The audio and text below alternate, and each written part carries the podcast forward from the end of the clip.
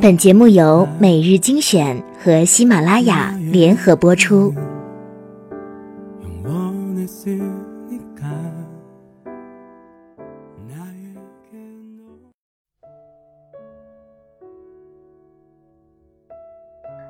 欢迎收听每日精选，我是主播小乖。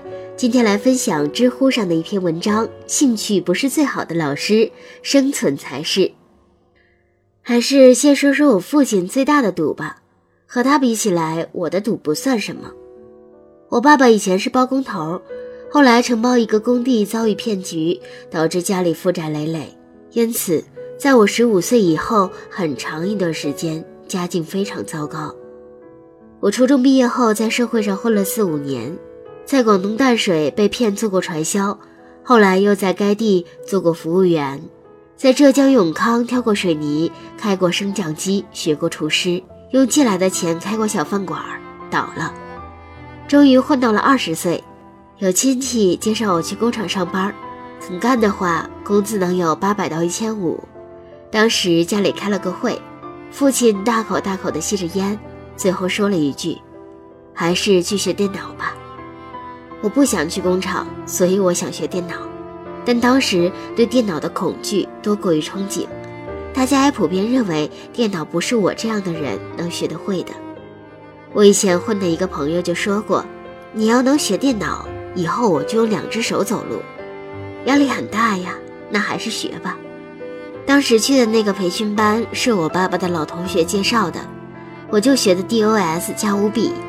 那会儿家里有个坏了的小霸王，所以在培训班回来后，疯狂的凭记忆打空键盘练习手法，希望自己打字速度能再快点儿，去广东做个打字的。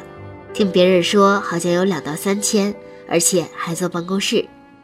终于学会打字了，五笔一分钟一百个左右，得了一个现在已经不记得什么样子的结业证书，然后揣着去找工作，找了几个月。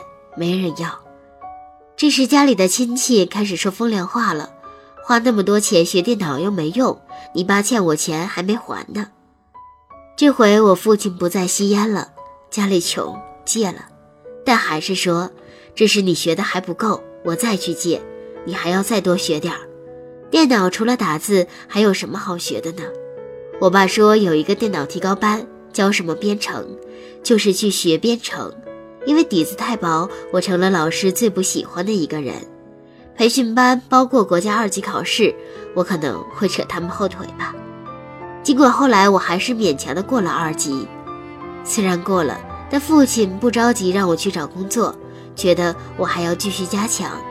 于是父亲再借钱，买了一台二手电脑。我买了一份软件貌合集和一些光盘，自学新语言。那时除了吃饭睡觉，一天大概有十八个小时就在电脑前。最后觉得自己行了，就去考了当时认为很难的软件专业考试。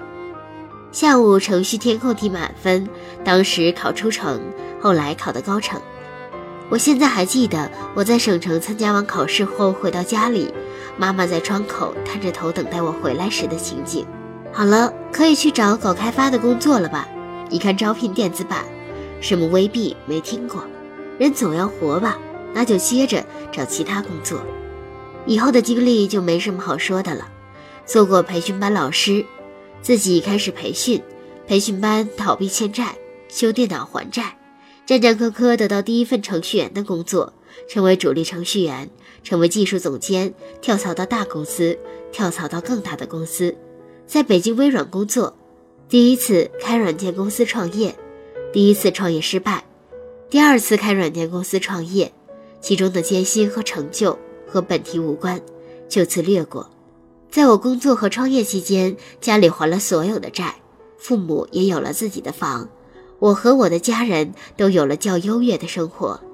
我现在有一个女儿，两个儿子，有一个再难都不离不弃爱我的妻子，人生这样就可以了吧？感谢我父亲当年的豪赌。也感谢那时不屈不挠的自己。兴趣不是最好的老师，生存才是。